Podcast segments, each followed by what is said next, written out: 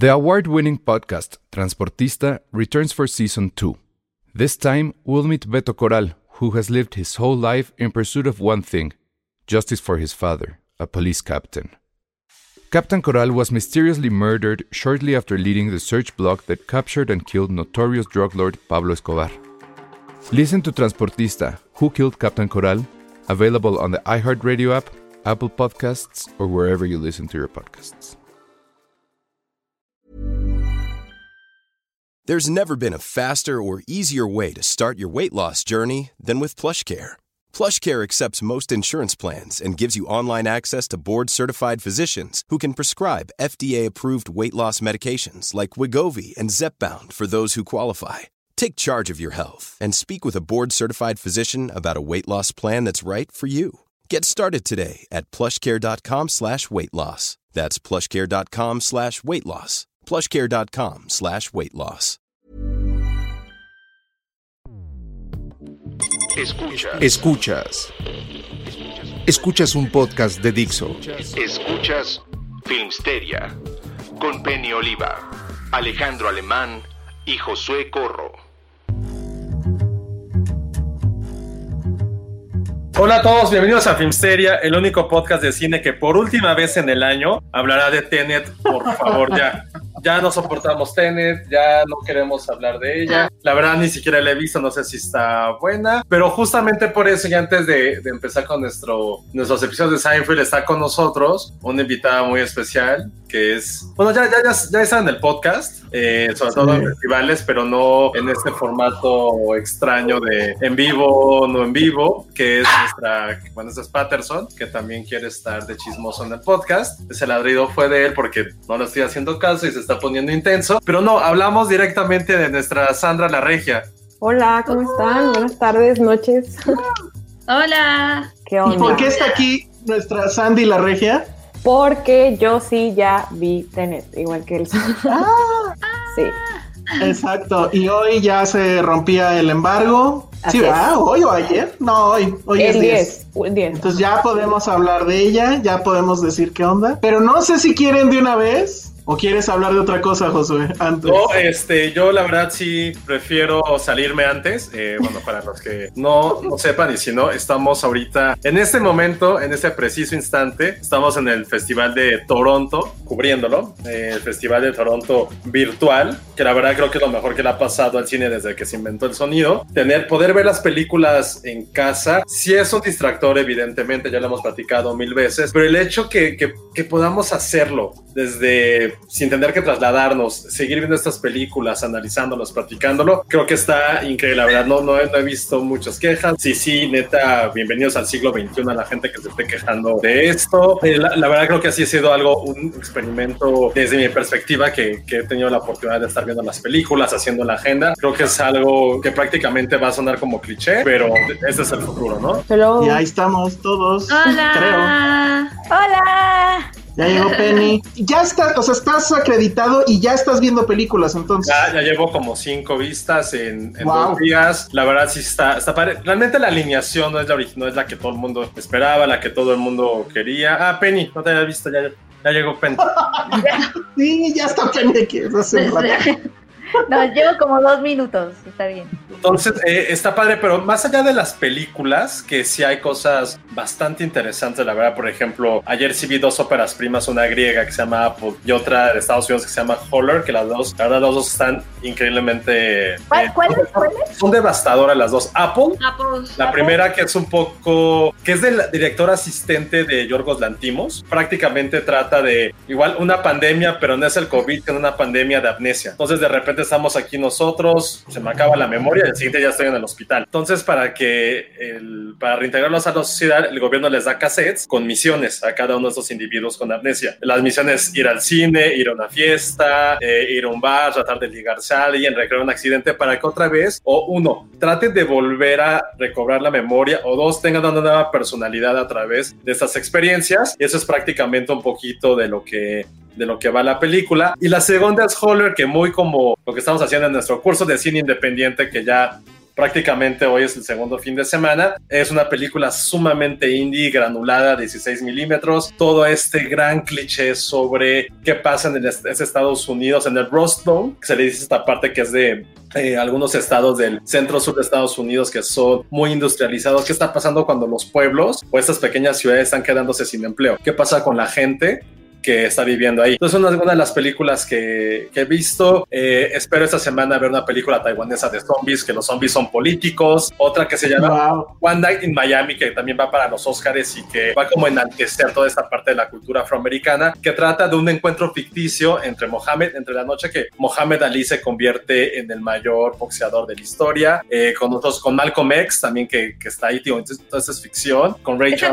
¿Esa, ¿Mm? cómo se llama? One Night in Miami, dirigida por Regina King, que seguramente todo el mundo la conoce por Watchmen. Yo nunca vi Watchmen, pero para la gente más ñoña como yo, era la esposa de Cuba Gooding Jr. en Jerry Maguire. Esa es Regina, para mí, perdón, esa es Regina King para mí. Creo que para generaciones más jóvenes, creo que salió una película con Hilary Duff, que ella era la hada madrina. La nueva Cenicienta. Es lo de la nueva Cenicienta. Que, que por alguna razón... Sandy. Ay, al revés. Pero felicítate a mí por saber esa referencia. Sí, está muy bien, está muy bien. sí. Muy bien por ti.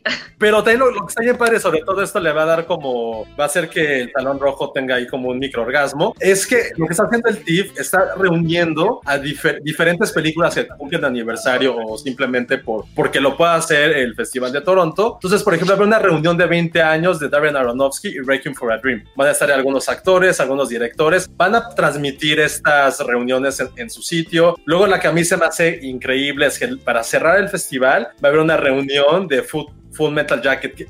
Sé que suena mal, pero no me acuerdo cómo se llama en español. Cara, cara de guerra, ¿no? Cara, cara de guerra, que van a estar los actores, eh, diseñadores wow. de producción y la hija de Stanley Kubrick hablando de, de, esta película en un autocinema que adecuaron para, para Toronto. Y otro comercial, y para la gente que esté tomando el curso, el viernes, o sea, ya el viernes tiempo podcast, va a estar eh, la directora de una de las grandes películas independientes de toda la historia que se llama Girlfriends del 78. Va a dar una plática de cómo creó esta película icónica de, de los 70 pues va a tener que estar ahí eh, platicando con ellos. De hecho, para arrancar el festival y tal, lo pueden revisar en su, en su sitio web. Estuvo eh, una de las eh, personalidades de honor que, que, le tocó ser Greta Gerwig hablando de cómo creó Lady Bird junto con todo el cast. Hicieron como algo en Twitter para platicar de eso. Entonces son las películas más esperadas, bueno, los eventos. Creo que la película más esperada es Ammonite, Ammonite, como se llame, de uh -huh. con Arthur Ronan y con Kate Winslet. Que eso tengo que platicarlo mejor con, con Iván Penny, porque creo que esa no la van a pasar para, para no. en ningún lugar. Me hace bien raro que no la vayan a pasar. Sí, tampoco la de. También me dijo que no tenía la de Francis McDormand, Nomadland, ni la sí. de Anthony Hopkins, The Father. Bueno, y la, la, que a mí en particular más se me antoja justo es Nomadland, que es un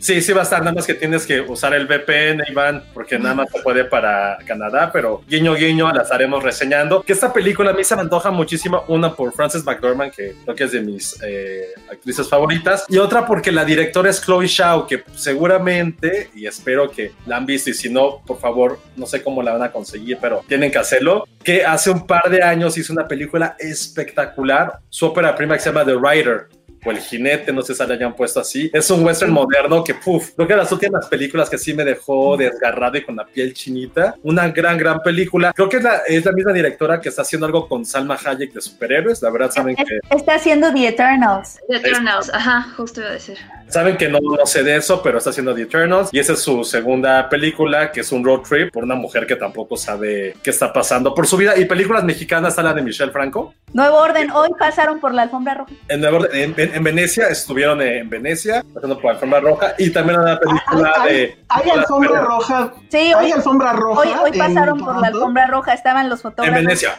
En, Vene en, Venecia, perdón. Venecia. Ah, ya, sí. Okay. No, en Toronto la están llevando mucho más leve. Hay, sí hay algunas actividades dentro de los cines y estos autocinemas, pero el 98% de todas las actividades sí. están siendo eh, en digi digitalmente. Entonces son las películas mexicanas, digo, con también la nueva de Nicolás Pereda, Fauna, que también creo que está haciendo un hecho bastante ruido. Y en general sí es un más allá de la forma en ver el, el festival, haciendo un poquito sui generis sobre todo por eso, porque no son las películas, a lo mejor que siempre Toronto ha caracterizado por ser estas como de Oscar Bait, que siempre que tratan de reunir todo lo mejor del año, ya es como el greatest hits de cada año, sale en Toronto, todo lo que pasó por Sundance, por Cannes sobre todo, por Venecia, bueno, son, un poco similares las fechas, pero siempre ha caracterizado por eso, excepto este año, ¿no? Entonces, pues ya veremos qué, qué, ocurre, pero son mucho menos películas, pero algunas que digo, se ven interesantes sobre todo. Y lo más eh, padre a lo mejor es como generalmente ya sabías el ruido que habían hecho en otros festivales, ya se hace una agenda basándote en eso. Ahorita prácticamente hay muchas en que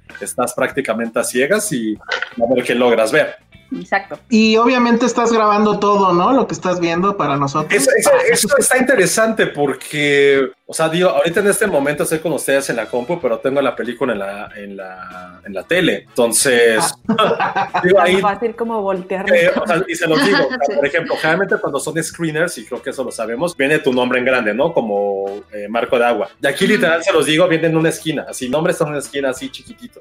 Pero, pues mira, creo que ya está dentro de cada quien. Ah, es Mulan con Mushu. Es que están preguntando, Dani ah, Crespo pregunta sobre los funcos de Penny. Con Mushu. Qué bonito. Y Cri Criki, las maletas. ¡Ay, no! ¡Vamos! Criki, las No maletas. qué es eso. Muévete, vaca. Yo tampoco. Sí, está increíble. Ah, y mi vaso sí es de Red and Stimpy y de Arnold y de Rugrats y de todas estas caricaturas noventeras. Nadie Que pregunta, también por, preguntaban. nadie pregunta por mis cuadros, nadie pregunta por Nadie pregunta. No, es que no es tan lo cool como el vaso y Ya lo como los sabía. juguetes de Penny. Sí, obvio. También, Nadie pregunta por mi nuevo Mandalorian de allá atrás. Nada. también tengo a Sor Juana. Debería de salir en el podcast más seguido, Sor Juan. Nunca lo había Oigan, visto. pues, yo tampoco. A los hombres necios. Oye, pregunta del TIF. Si yo soy un eh, humano normal, ¿puedo ver alguna película con la VPN o tampoco? Creo que sí, pero ya se, ya se han de haber acabado. Los boletos, ¿verdad? Sí, o sea, no- sí, los boletos digitales, digo, no sé, pero sí estaba escuchando eso. Chale. Bueno, ¿y entonces es hasta cuándo? ¿Empezó cuando ayer? Ayer empezó, eh, o, sea, o sea, ayer miércoles para industria y prensa, yo ya oficialmente fue como, o sea, ayer fue como para verte un poquito listo, pero ya eh, prácticamente hoy arrancó, hoy jueves. Muy bien. Qué Entonces, bien, pues es- ahí nos vas contando qué ves, padre. Sí, ya se está viendo, pero ¿quién se preocupa por los monitos cuando Josué está hablando del festival? No, está, no, está padre, la neta. pues, no.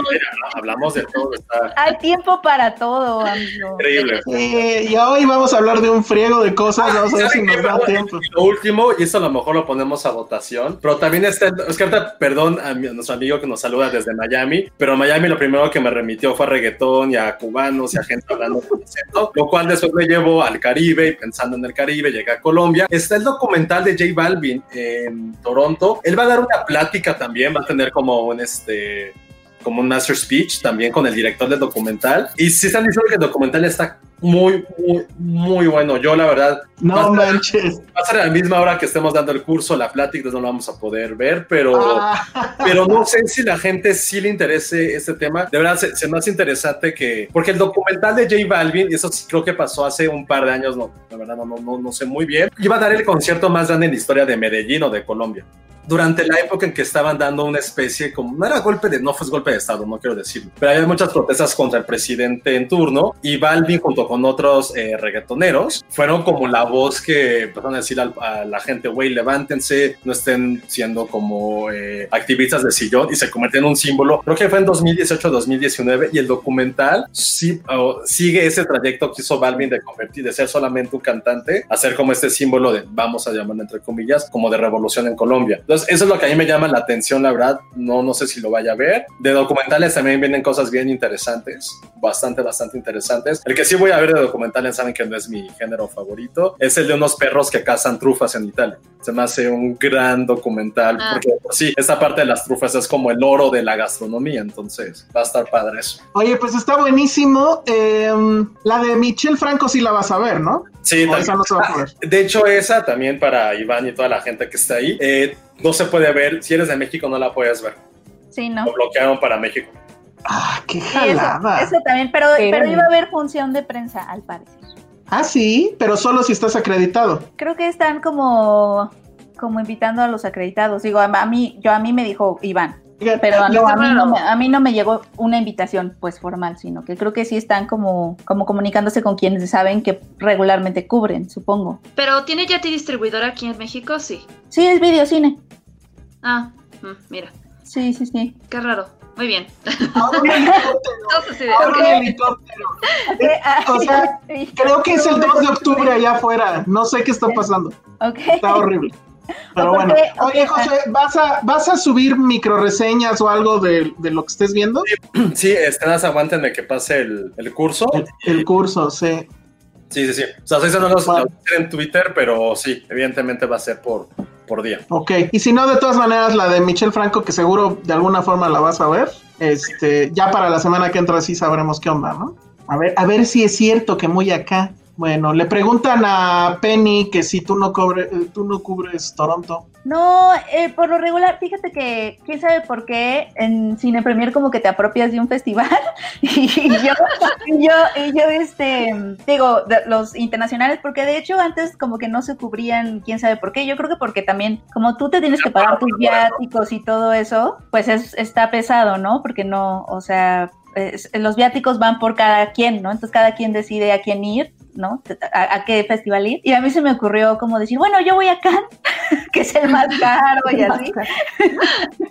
y que no hubo este año, y ya sabes. Pero apenas, apenas fui a mi primer Cannes el año pasado. No, pero aparte, perdón, también son complicados de cubrir porque sí, no, la mayoría se cruza fechas de cierre. Y Toronto, o sea, yo por eso nunca escogí Toronto y más bien como que Iván se empezó a inclinar. Como que, como que naturalmente además nuestras personalidades en Cine Premier son distintas, entonces siempre gravitamos hacia diferentes eventos. Por ejemplo, Checo le gusta mucho South by Southwest y de hecho iba a ir este año y se lo cancelaron por la pandemia. Era la primera vez que iba a ir, ya tenía todo, su Airbnb y todo. Ay, y al no. final se canceló. Pero como es también música y películas medio underground, ah, él, él- él se quiere ir a ese. Arthur este año estaba viendo irse a Sundance porque a él le gusta, como que natural, nunca, nunca nos peleamos por ninguno, como que naturalmente empezamos a gravitar a, a diferentes y Iván como que empezó a inclinarse a Toronto y quien cubre Toronto es Iván. Sí, pero eso también digo, las fechas son complicadas, lo de los viáticos también. Y pues sí, también no, no es tan fácil llegar y decir, ah, me acredito porque, porque quiero.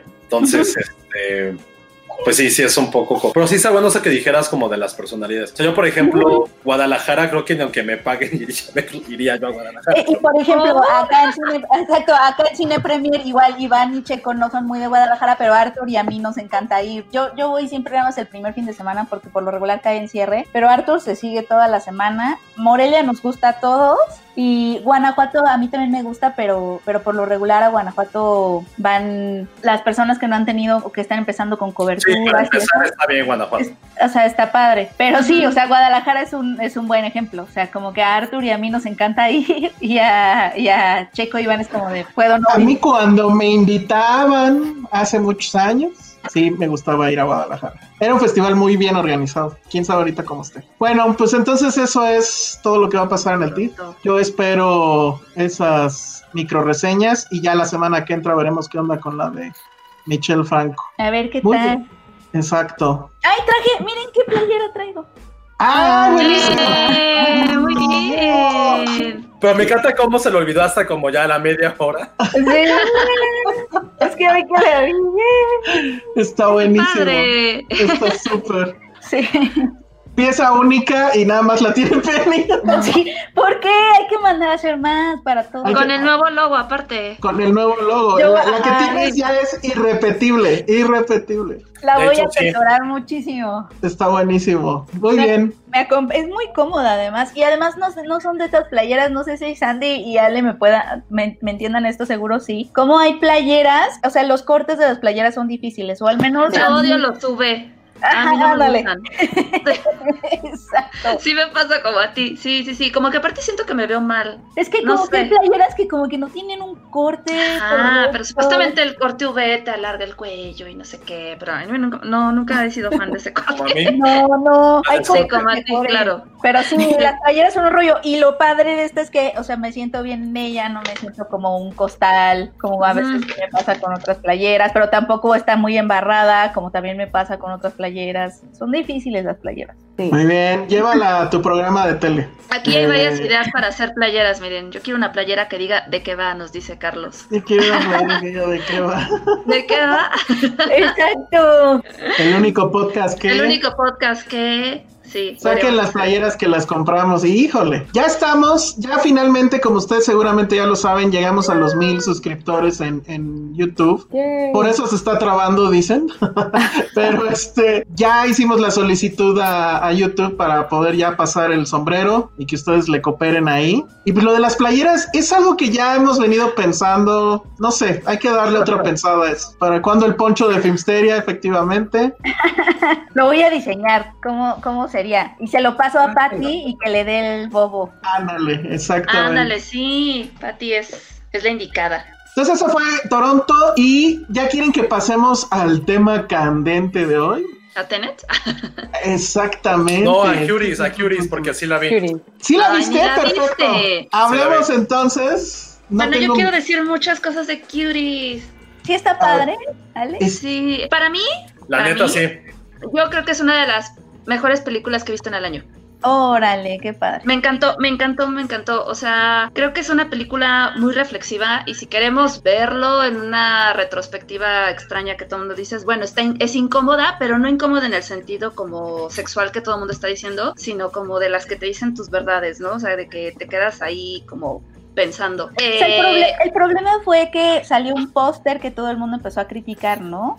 Sí, el póster que pues, ni al caso y, y luego lo acompañaron de una sinopsis pues como muy vaga, ¿no? O sea, no, justo hablábamos de, de eso Elsa y yo antes de que empezara la transmisión, de que no es que la sinopsis fuera mala, sino que era como, o sea, no te estaba contando lo que era la película en sí, se centraba nada más este, una niña de 11 años quiere ser bailarina y este y se y revela baila contra muy sus papás. sensual. Claro. Ay, no, ajá, baila Porque muy sensual y quiere- se revela contra sus papás. O sea, dices, Y, y que además eso, eso no, no, no está en el control de la directora, ¿no? O sea, creo que No. también eso vale la pena decir. O sea, muchas veces los directores no tienen control sobre cómo se marketean sus productos. Y... Claro, y creo que aparte fue una onda de marketing en Estados Unidos, o al menos en América, porque creo que en Europa no fue así. Ahora, lo que sí es cierto es que ese póster que agarró Netflix, o sea, sí es una escena que pasa. O sea, no es Sí. algo que se hayan inventado, no. La Claro, pero hay algo llamado contexto. ¿no? Exacto. Exacto, Claro. justo iba a decir eso, o sea, sacó Y- totalmente de contexto y la película la verdad es que es bellísima. Y entonces, o sea, el tema fue que la gente se puso loca, empezaron a sacar un hashtag que era algo así como de Netflix pedófilo, que estaban hipersexualizando unas niñas y, y qué onda. Y pues ya ves la película y la verdad, en serio, sí es una cosa bien bonita. Nada Ay, más sí. resumen, resumen rápido, es una niña que tiene 11 años, que llega de... Ay, no me acuerdo de dónde llega, de no sé, es migrante y llega a una parte de, de, Francia, pero pues tiene todo este bagaje cultural de una religión muy, este, rígida, en la que las mujeres tienen que, pues básicamente se tienen que dedicar a cocinar, donde su papá, de hecho, eh, acaba de dejar a su mamá y va a vivir con su nueva esposa, se va a volver a casar. Y Bueno, entonces es que la esposa empezar, anterior Ajá. O sea, la película está en el contexto de que la familia es islámica. Entonces, Ah, en esta religión se permite que el esposo se pueda, te- pueda tener varias esposas, ¿no? O sea, y la historia va de que es- eso es una niña que vive con su mamá, y vive con su hermano, sí vive en una precariedad, eh, a, lo, a lo mejor si quieres como humilde, no son así extremadamente pobres, pero sí son gente humilde, y que viven limitados dentro de sus propias creencias, ¿no? O sea, sabemos obviamente que la religión islámica, pues en cuanto a las mujeres no te permite, ya sabes, como vestirte de cierta manera, tienes que cubrirte así y así, no puedes bailar, no puedes salir, ¿no? O sea, hay, incluso al principio en la película te van explicando todo eso en, en- en las escenas que hay como de las misas que tienen y demás, que a mí la verdad, o sea, yo sí soy muy respetuosa en cuanto a religiones, pero sí, o sea, mientras la veía yo decía, uff, o sea, qué, qué pesado de ser esto, porque sí, o sea, están tomando misa o no sé cómo se les diga, y es como, sí, tienes que ser obediente, obedecer a tu esposo, el infierno está lleno de mujeres porque las mujeres somos las que tendemos a tener como lo diabólico adentro, ¿no? Entonces por eso tenemos que ser recatadas y demás, o sea, sí es una onda de, de creencias muy, a lo mejor, muy cerradas, y, y, y, se- y la película se cierra alrededor de todo ese contexto, ¿no? Como de la, de la familia, la religiosidad y pues La de estas limitaciones. Y, y bueno, y después, pues esta niña en la escuela se topa con este grupo de cuatro niñas que pues han de tener su edad y que efectivamente se visten así con falditas, mini falditas, toda ropa pegada, tops y que bailan, pues qué es reggaetón o qué bailan. Algo No, así. es como... No, son te- están tuerqueando. Ajá, exacto. Justamente. Ah, o sea, al o final, o sea, lo, interesante de, de la película en sí es que, pues, es esta niña que vive bajo sus limitancias de, de, pues, sociales en cuanto a religiosidad y, y la familia, y su mundo se, pie- se empieza literal a expandirse cuando se hace amiga de estas niñas, ¿no? Y, y expandirse en el sentido súper simple, ¿no? Desde cosas como, como la ropa, la vestimenta. Hay una escena muy chistosa en donde se empieza a poner la ropa del hermanito para que le quede cortita y pueda enseñar el ombligo como, ¿no? Como las niñas estas, y el hermanito así de, dame mi playera, y ya ni te queda, ¿no? O sea, es como muy, muy chistoso los bailes, y sobre todo es como esta, esta onda de la atención, de la atención que recibe con una liberación así, ¿no? O sea, una liberación que ella nunca experimentó, ¿no? Entonces se empieza a vestir de esta forma y se siente libre, se siente diferente, ¿no? Y, y eso la lleva a hacer todo lo posible para pues a lo mejor hasta en una forma enfermiza por, por continuar con esa amistad y con esa sensación que ella siente, ¿no? O sea, de repente empieza ahí a lo mejor a agarrar como, eh, se roba un celular y empieza a entrar a las redes sociales y empieza, ¿no? O sea, como a dejarse, digamos, de influenciar por el mundo exterior al que ella no, ella no tenía acceso, ¿no? Y creo que al final lo que está padre es que todos hemos pasado por una etapa así, en la que, en la que imitas, en la que te robas la ropa de tu mamá o te pruebas las cosas de tu papá, te pones perfume, haces cosas por querer demostrar que puedes hacerlas, por el simple hecho de que puedes hacerlas o porque te retan a hacerlas, ¿no? Y obviamente todo el margen de la película se centra justamente en el conflicto eterno que enfrentan las mujeres, desafortunadamente desde muy jóvenes, en el que la misma sociedad te sexualiza, que premia la, premia la atención y el glamour que se consigue por esa sexualización, ¿no? Y al mismo tiempo la sataniza, algo que ocurre incluso en las redes sociales, pues ahorita, ¿no? O sea, ¿cuántos TikToks? O sea, ahorita que empecé con TikTok, literal, lo veo hasta con mi prima que tiene 15 años, que suben las fotos que digo, wow, ¿no? Pero, y justamente es esta crítica, que, que, se ve eh, plasmada en la película de que es que ve, si enseño más, voy a tener más followers, me van a dar más likes, ¿no? Yo, y a lo que voy con esto es que es curioso cómo la figura de la mujer ha sido, no sé, económicamente aprovechada en infinidad de cosas, ¿no? Desde revistas, películas, internet, pero al mismo tiempo es critica- criticada por un sistema que te insul- insulta a las mujeres porque te estás expresando de más o estás enseñando de más, ¿no? O sea, es como bastante contradictorio. Y justo esta, es esta construcción de la autoestima y la aceptación tan frágil basada en un like o en la cantidad de followers. Y no es que sea algo nuevo, insisto, es en que todos lo hemos experimentado, solo que antes, digo, y a lo mejor que vieja que diga esto, eh, no teníamos las herramientas que lo hacían viral, ¿no?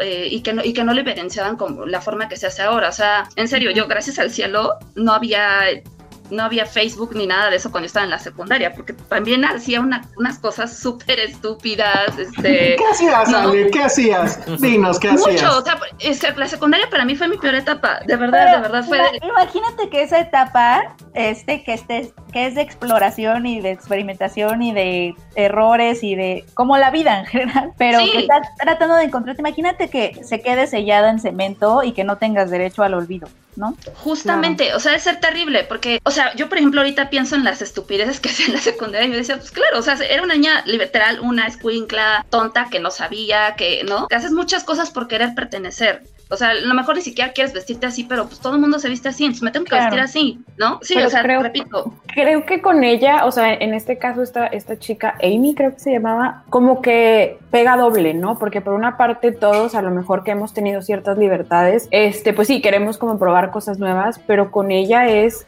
ella nunca ha tenido ningún tipo de libertad, ¿no? Entonces es como doble, ¿no? Siento yo. Y aparte, pues esta hipersexualización de, de las niñas es bastante sorprendente de verla, como dices, o sea, porque realmente lo vemos todos los días en TikTok o en Facebook o donde sea, pero al mismo tiempo también me gusta que la, que la misma película pone un hasta dónde, ¿no? O sea, con, con este error por ahí que, que se comete, este, donde también hay, hay cierto límite, ¿no? Y, y, y, que a veces el querer encajar te lleva a esos límites que quizás si no tuvieras esa presión no llegarías a ellos, ¿no? Entonces, pues sí, es una niña que vive este, bastante atormentada, pero que, que creo que va encontrando cosas muy interesantes a través de, de la película. Y sí, está, está padrísima. Yo tampoco entiendo el drama que se hizo porque verdaderamente, este, sí, sí hay ciertas escenas a lo mejor que se graban demasiado cerca a las, a las niñas, pero es, hay, hay contexto, o sea, y entiendes por qué no es para crear un punto de esta hipersexualización que se hace a las mujeres desde muy, muy temprana edad. A ver, ahí nada más me gustaría el comentario de Alfredo López dice, vamos a denunciar la sexualización de niñas haciendo una película sexualizando niñas, ¿qué podría salir mal? Pero es que, a ver, entenderlo así, sin haber visto la película, y perdón Alfredo, creo que no la has visto, es justamente el problema. O sea, quedarse con el escándalo, quedarse con la sinopsis, quedarse con el cartel, es lo que hace que se cometan este tipo de tonterías. Las niñas estas sí están hipersexualizadas, pero se explica el contexto de por qué. No las está hipersexualizando ningún hombre lo están haciendo ellas, a mi parecer, sin saber que está sucediendo eso, porque lo ven en YouTube, porque lo ven en la calle, lo ven en todos lados, aunque tampoco ignorando el poder, digamos, que hay al, al al moverse ellas así o el vestirse ellas así. Hay un momento en la, en la película, no es spoiler, donde a una de ellas están chateando en un chat que pues parece, pues no sé si de ligue o algo así, y ellas están sin la cámara prendida y una de ellas les prende la cámara. Y entonces el otro parte se da cuenta que está hablando con una niña y le dice, ¿qué haces aquí? Exacto. Y la niña se enoja con la amiga que le hizo eso y le pega, o sea, bueno, básicamente se la madrea, pues diciéndole, ¿por qué hiciste eso? Sí, o sea, o sea tiene, tiene, tantos tintes que yo he visto, o sea, como esta onda de que se pone a llorar por un celular, o sea, ¿cuántas veces no lo hemos visto? ¿No? De que dices, sí. es que estoy haciendo un berrinche, estoy haciendo, no sé, un caos por una nimiedad, ¿no? Y son niñas bastante conscientes. Sí. Sí, yo creo que son sí. muy conscientes de, de, de, eso, de, o sea, de lo bueno y lo malo. expresarlo, ¿no? o sea, Ajá. sí es un asunto para mí de una cierta rebeldía ante la situación que tienen. Y ahorita es, es faldas cortas y este twerking y en algún otro año hubiera sido minifalda, que bueno, no es lo mismo, y música disco, no sé. Porque ¿no? incluso hay una parte en la que una de las chicas está, infla un condón que se encuentra en la calle. Ay, este, sí. horrible. que está usado. Y todas, a mí me sorprendió mucho que le dijeron, oye, te puede dar una enfermedad de transmisión sexual. Tienen 11 años. O sea, otra vez, también por esa parte se ve el conocimiento que tienen, ¿no? O sea, de... El conocimiento y no, porque ¿quién se mete un condón en la No, boca? Sí, pero el sen- a mí Justo me... Sí, exacto. Pero o sea, esta parte esas habla de esa inocencia. Acuérdate que ella dice, es que es un globo, no es nada, no. Y se desinfla y es cuando le ve la forma y dice, y se pone a llorar, porque dice, es que yo no sabía, No.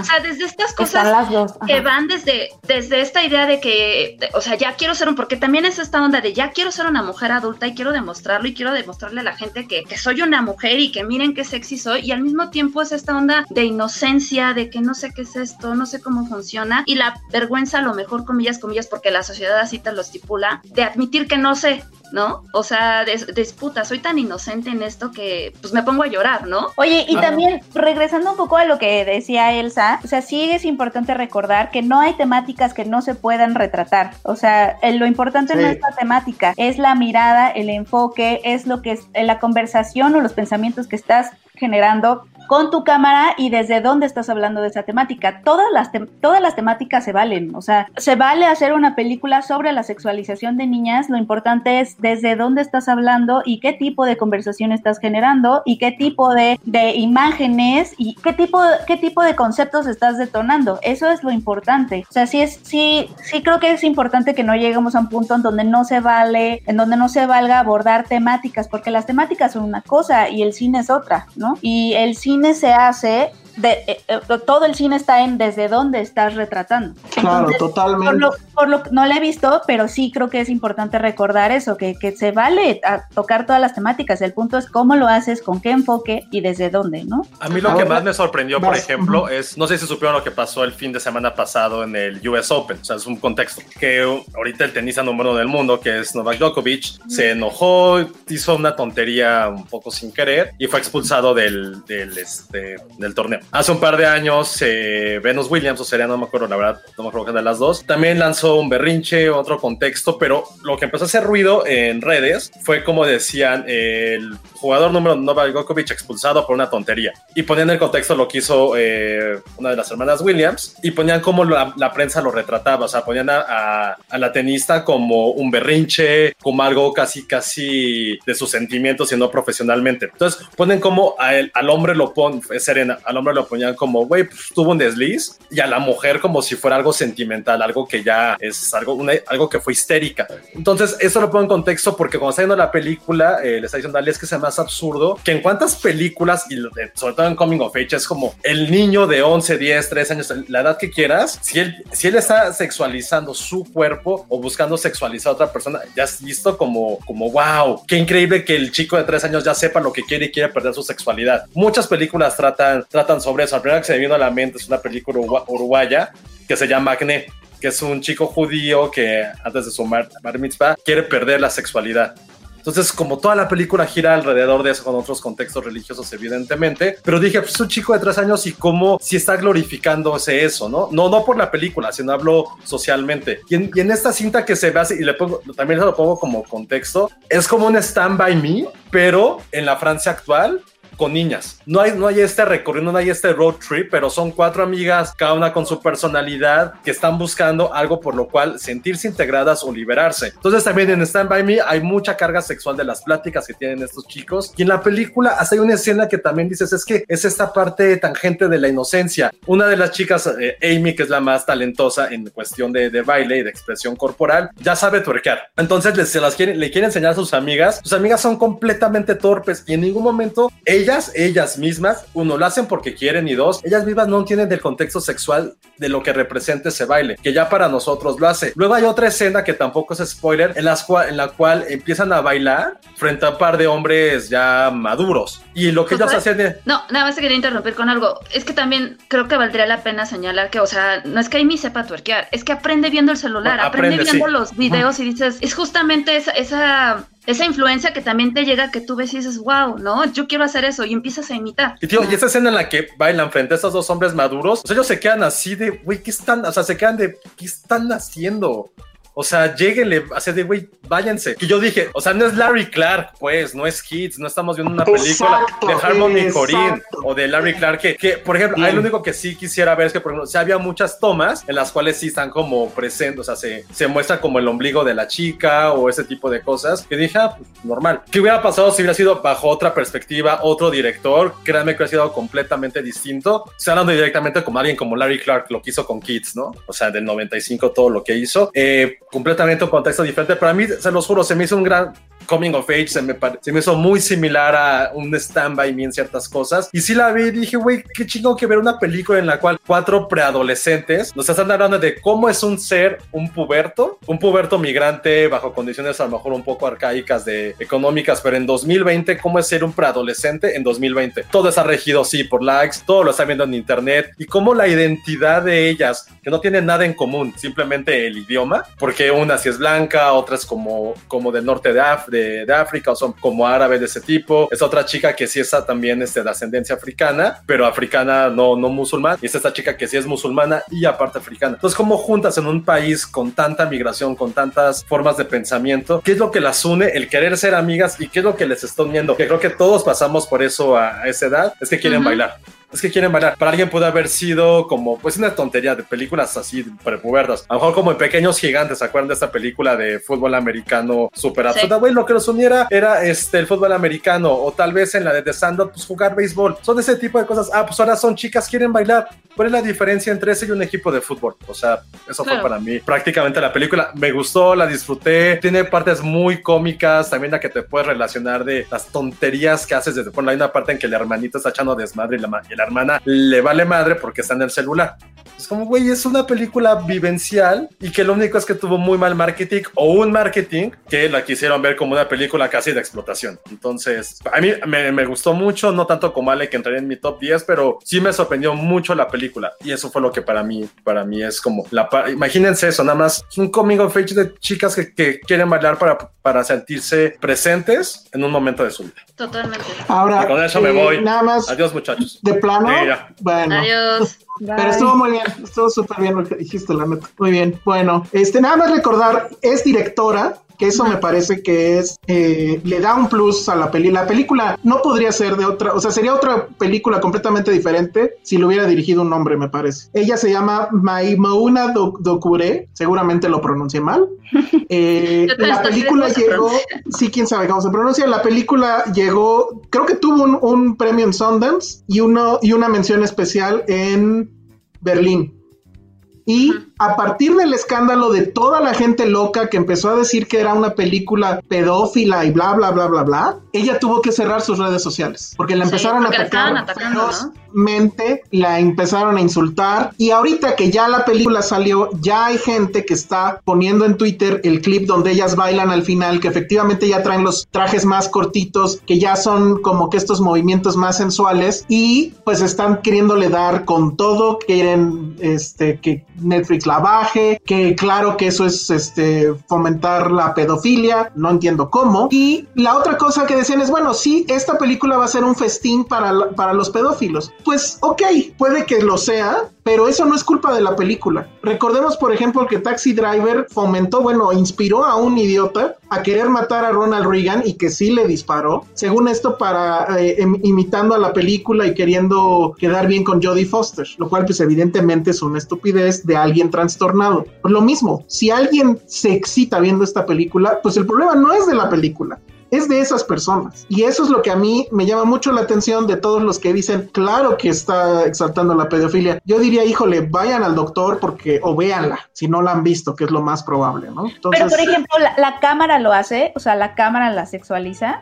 O sea, porque hay una cámara que sexualiza, ¿no? O sea, todo, Sí. todo el mundo, o sea, pensemos en Transformers y Megafox, ¿no? Pero, Claro. pero que totalmente, que todo el tiempo la tonta, ¿no? A pesar de que es uno de los personajes más inteligentes en esa película. Eso sucede con o sea, es que ahí está, ¿no? O sea, eso, esa sería mi duda. O sea, me gustaría ¿Sabes ver el lenguaje cinematográfico y cómo retrata, porque es un problema, o sea, no, no que sea un problema hablar de la sexualización, no, creo que hay que hacerlo, pero sí es como un, un debate muy interesante el cómo como mujer, o sea, hay muchas cineastas que tienen todavía la duda de cómo retratar los propios cuerpos de las mujeres sin caer en el male gaze, ¿no? Hay una forma de hacer eso o no. Hubo un momento en los 70s en donde la ciña, varios grupos de cineastas decían que, que no, que no se podía retratar el cuerpo femenino tal cual porque caías en la cosificación. Eh, y entonces eh, había cineastas que estaban como, no, no vamos a mostrar el cuerpo femenino. Hay, hay cineastas a las que les pareció eso demasiado radical. O sea, como que siempre ha sido un problema, ¿no? Como, Claro.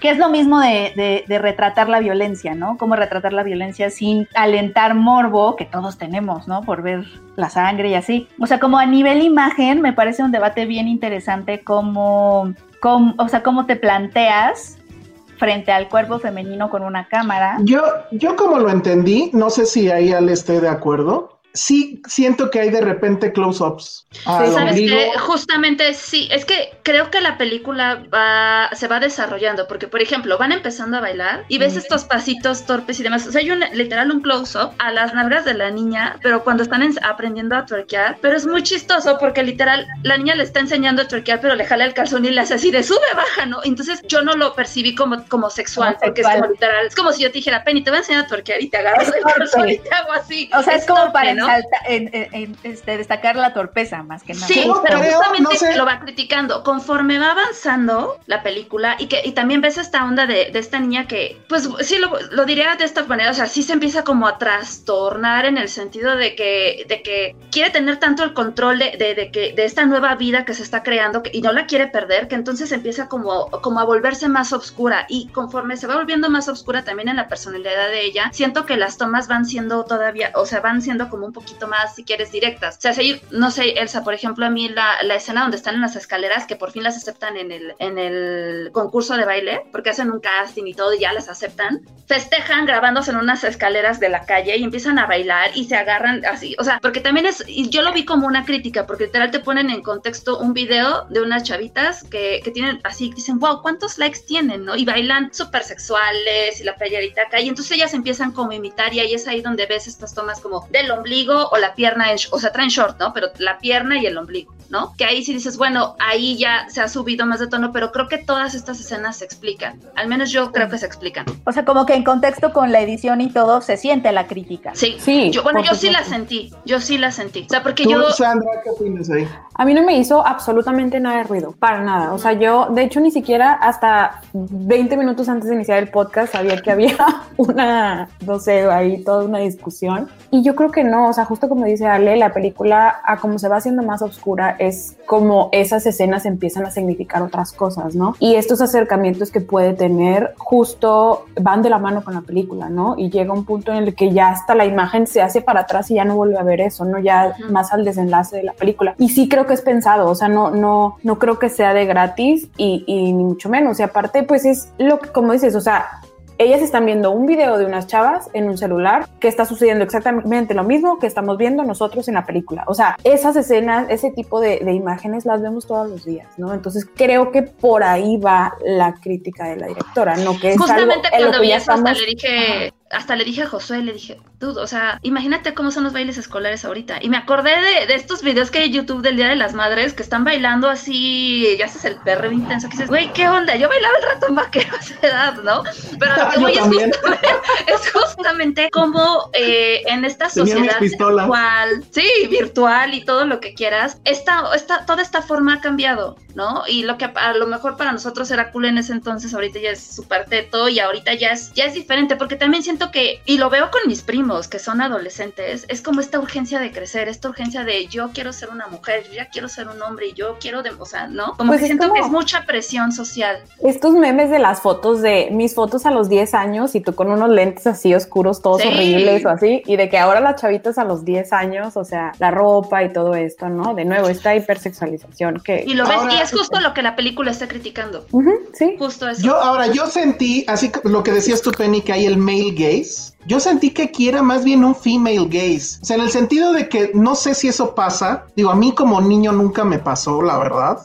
Pero no sé si como niña te pasa que te ves al espejo y ya te ves diferente y te da la curiosidad por pintarte la boca, que eso pasa también en la película, y, y que descubres que efectivamente pues que estás guapa, no sé, o sea, no sé si eso pasa. Claro, sí es, creo que hay una vale, clave femenina claro en la película que sí es una película de mujeres que le habla a mujeres, creo. O sea, sí, porque aparte hay una escena en la película donde la niña le baja. ¿no? Ajá. Y está esta onda de su mamá le dice es que ya eres una mujer, ¿no? Y entonces, o sea, es, o sea, porque aparte la película avanza con esta onda de ya quiero ser una mujer, ya quiero ser una mujer y pum, te baja y entonces, órale, ahora sí ya eres una mujer. Y entonces esta, esta división entre, bueno, ya me bajó y mi religión me dicta que ya me tengo que empezar a tapar, este, por ahí está la tía, ya sabes, retrogada, que le dice, a ver, te voy a enseñar a ser mujer y eso significa vas a aprender a cocinar, ¿no? Este, pero al mismo tiempo está esta, esta onda que, que le está dando este nuevo mundo, por decirlo así, con estas niñas de, bueno, ya soy una mujer, entonces ya me puedo maquillar, ya me puedo vestir como yo quiera. Y, se, y ves que se roba de, repente el dinero de la mamá y se va y se compra unas playeritas. O sea, sí es como esta dualidad de entre lo que te dicta la sociedad que tienes que ser y entre lo que también tu curiosidad de adolescente te llama, ¿no? Todos hicimos, yo me acuerdo y se los voy a decir ahorita ya sin pena, yo en la secundaria llegué a ponerme relleno porque yo veía que todas las niñas tenían así ya y yo decía, yo quiero, ¿no? Porque no, ¿por qué no? O sea, yo veía que tenían novio, yo no tenía novio, yo decía, es que no tengo boobies, me voy a poner relleno. Y te pasa, te claro. pasa que te pones relleno, haces estupideces, te pintas, claro, te cortas porque, el fleco. Porque no sea... vives, o sea, es muy chistoso porque como mujer o niña en este caso, no vives en tu cuerpo, vives en las imágenes que los otros Exacto. tienen de tu cuerpo y que te hacen saber, ¿no? La televisión, todo el, todo el mundo te comunica qué imagen tienen de tu cuerpo y qué imagen debería tener tu cuerpo Y entonces tú vives en esas imágenes, o sea, ni siquiera vives como en tu propio cuerpo, sino en la idea de tu cuerpo. Es muy raro este, vivir en ambas partes, ¿no? Vives en la imagen de tu cuerpo, pero y no en tu cuerpo cuerpo, en las imágenes de que los otros tienen de tu cuerpo. Es para volverte loco. No, claro, y, y Mira, también Eric Antonio, nada más aguántame tantito. Este, Eric Antonio dice: Sí, nos pasa a los hombres. Al menos a mí, yo era de tomarme fotos sin playera a mis 13 años porque tenía cuadritos. Ah. Claro.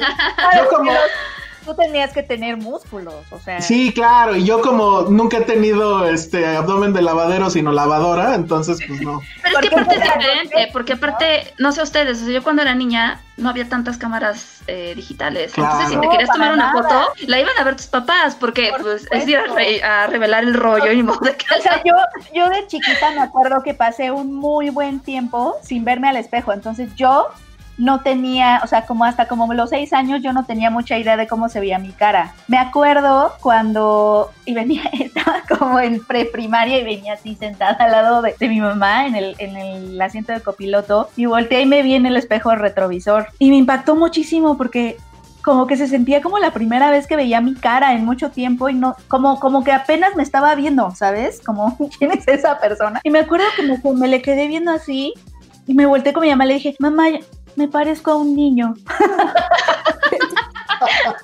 y mi mamá me dijo, pero además chistoso, porque yo se lo dije, me parezco a un niño, pero no se lo decía como con dolor ni nada. O sea, no sentía que parecer un niño era malo, ¿no? Dije, me Sí, parezco claro. a un niño. Y se volteó mi mamá y me dijo, no, no digas eso, si estás bien bonita. Y entonces ahí me generó cortocircuito porque dije, no dije que estuviera fea, dije que me parecía a un niño. Y entonces es como de empiezas a hacer esas asociaciones, ¿no? Entonces, parecerte a un niño o tener el pelo corto como yo me veía es estar fea. O sabes empiezas como a hacer estas asociaciones de cómo pero o sea ah, cómo yo no dije que estuviera fea ¿por qué me está diciendo eso me parezco a un niño. Perdón, Sandra, te interrumpí hace rato. Sí, no, solamente quería decir que también, o sea, la mujer se vuelve mujer muchas veces, ¿no? O sea, como que físicamente, luego después, por ejemplo, ella, eh, hablando de la chica de la película, pues para, en su religión ser mujer significa, o volverse mujer significa una cosa, pero en su escuela volverse mujer significa otra cosa. Entonces es como este rompecabezas que, que quieres unir porque es, no sabes quién eres justo y, y- y ahí estás, ¿no? En medio de no saber. Yo- y, y con lo que platican acerca de, de cómo darte cuenta de, de tu propia, no sé, de la propia manera en la que te ves. No sé si a ustedes les pasó la primera vez que se pusieron maquillaje, o sea, sí fue como, wow, o sea, total Sí, yo me sentía horrible. O sea, la Ay, primera vez que me sí. maquillaron mis amigas en la secundaria, sí, mejor me decían así, es que ¿por qué no te pintas? Y yo, no, qué horror. Entonces me pintaron y me vi y dije, parezco payaso, no me gusta, no.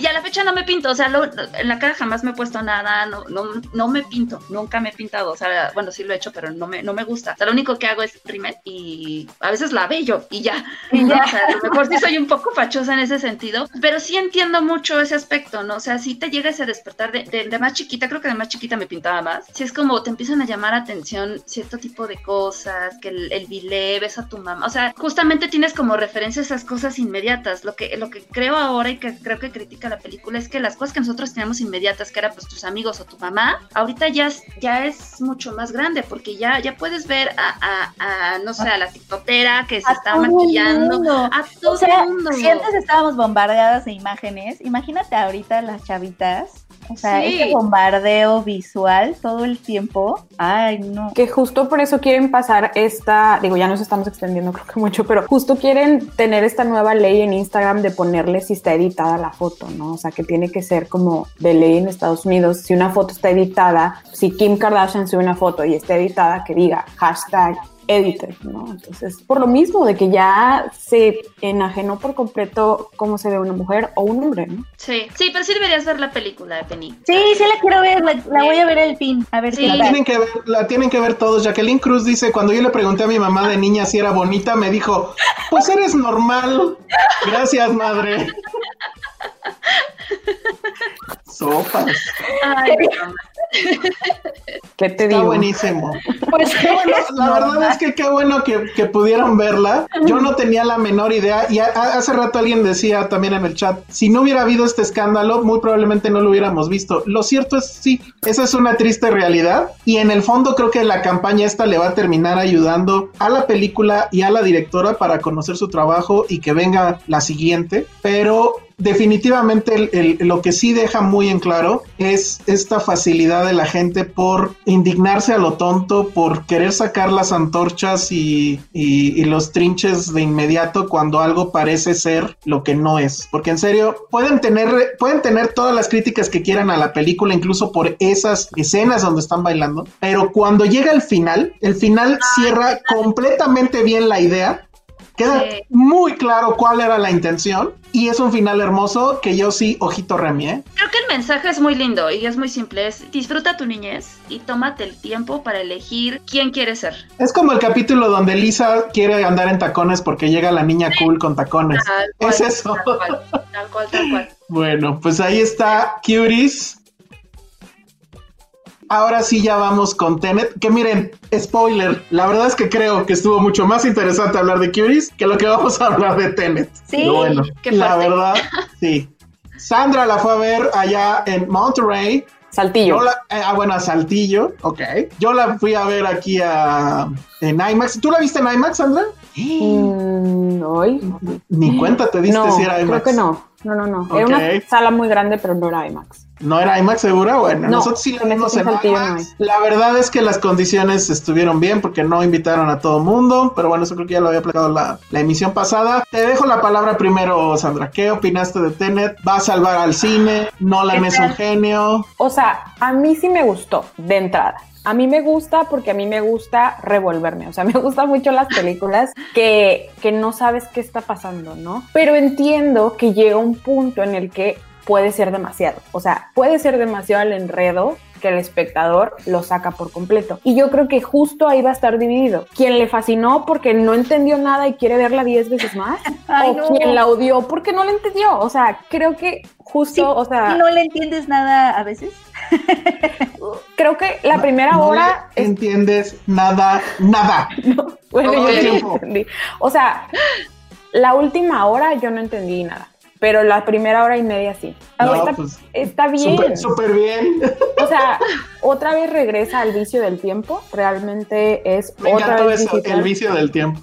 Ajá, este, la obsesión que tiene Nolan con el tiempo y cómo ya se siente como bastante seguro de trabajar con ese tipo de conceptos, ¿no? Pero este caso lleva el tiempo a las drogas, o sea, es una cosa, viajes en el tiempo bastante complicados, o sea, siempre estamos acostumbrados como, como en Dark, ¿no? Que van al pasado y luego después están ahí en el pasado y pues hacen cosas, ¿no? En el pasado y luego regresan como al presente o se van al futuro. Y acá como que el pasado y el, pre- el más bien el presente y el futuro están sucediendo al mismo tiempo y hacen como- Spoilers, es sin como- spoiler. No, no, no es spoiler, eso está No, en el, en el trailer. ajá, está el timing. ajá. Este, donde el timing hace esto y ya, ¿no? Entonces ahí es donde, ok, puedo entender como el concepto principal o la idea principal, pero luego mete miles de personajes y gente que quién sabe por qué estaba ahí, empieza a enredar, empieza a enredar bastante la trama y ahí es donde creo que se empieza a perder. O sea, en sí entender la onda del tiempo no está difícil, o sea, cómo, qué, qué ondita trae del tiempo en esta película.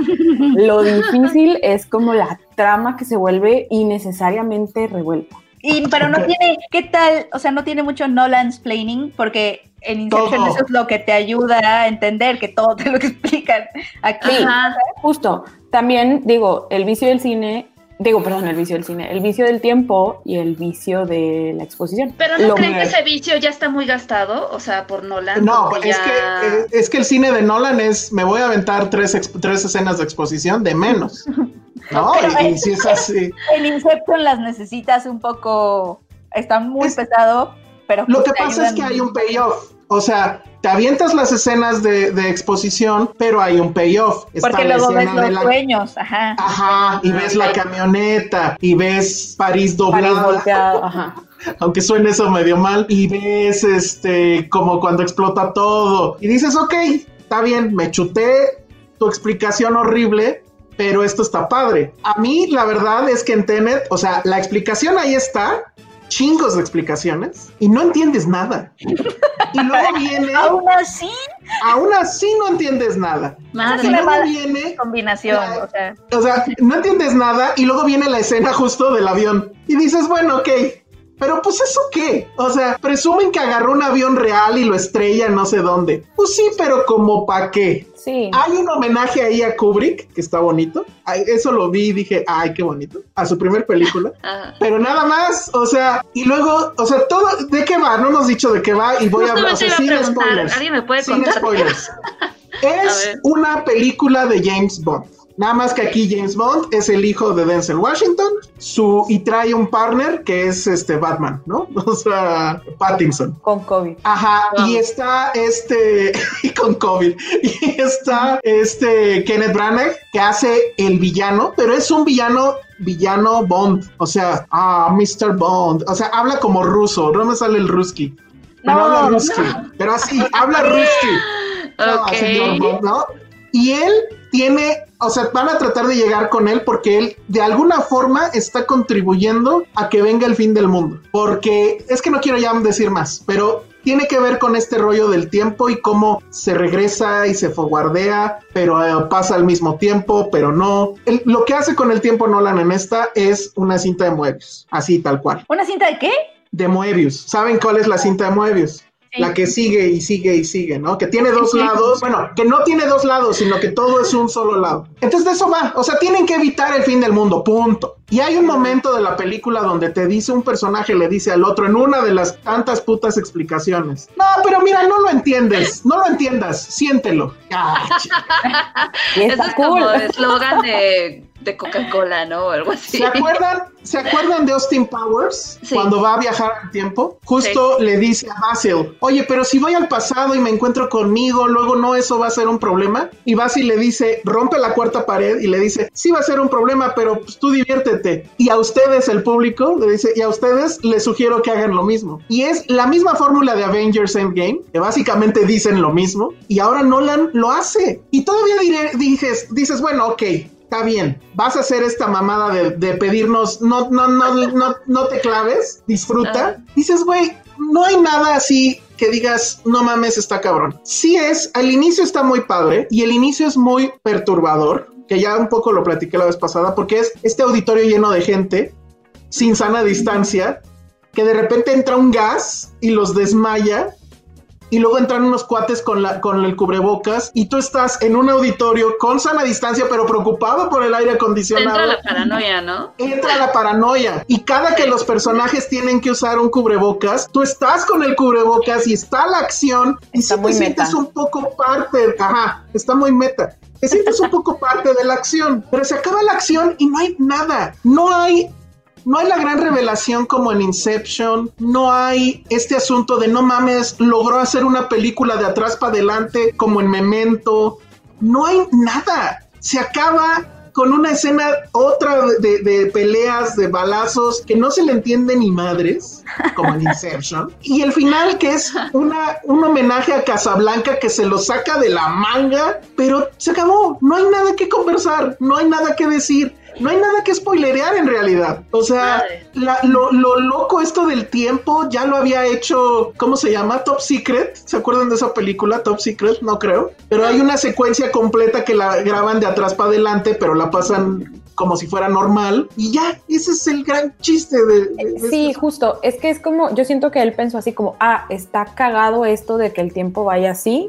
O sea, uno para atrás y otro para adelante al mismo tiempo. Vamos a inventarnos cualquier historia para utilizar ese recurso, ¿no? Y vamos a traernos un avión, porque a mí me dan un chingo de dinero para hacer mis películas, y nos vamos a traer a Robert Pattinson, aunque la verdad ninguna actuación es para nada buena incluso, o sea, son buenas, pero no son ninguna entrañable, porque Nada memorable. no se trata de los actores. Pattinson se ve cool. Perdón, Pattinson, sentí que Pattinson se veía cool. porque está cool él, pero Porque además, porque además ¿qué es- él es hermoso. Él se para y es cool. Ajá. Sí. porque cuando están discutiendo lo del avión, que eso sale en el tráiler, que le dice, ah, eso es un poco dramático. Pero además, o sea, cosas tan, o sea, no entendí. Yo no entendí de dónde salió Pattinson. De repente llega y ya está. Y Es así, que es güey, ¿qué hace parte aquí? del spoiler. No, pero es que no, no, no, no, no. Oye, entonces, o sea, estoy tratando de hacer, de- o sea, por lo que entendí, yo soy, yo estoy siendo el lugar de los podescuchas, porque tampoco la he visto y entonces también Ajá. es mi reacción a lo que están diciendo. Por lo que dicen, si te gusta Nolan y lo disfrutas, por lo regular te va a gustar, pero no es este evento cinematográfico que pues se espera que salve el cine en la pandemia. Para nada. No. O sea, justo tienes razón. Ajá. Es tal cual. O sea, yo creo que es la película después de la de. Ay, ¿cómo se llama? La que van a Marte o no sé qué madre. Interstellar. Eh, Interstellar. Creo que Interstellar es su peor película, ¿no? O sea, en eso estamos.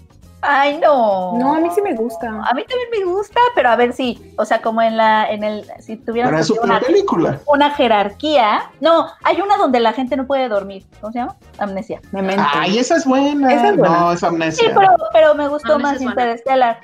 O sea, no creo Bueno, que Alguna de las de sea- Batman, ¿no?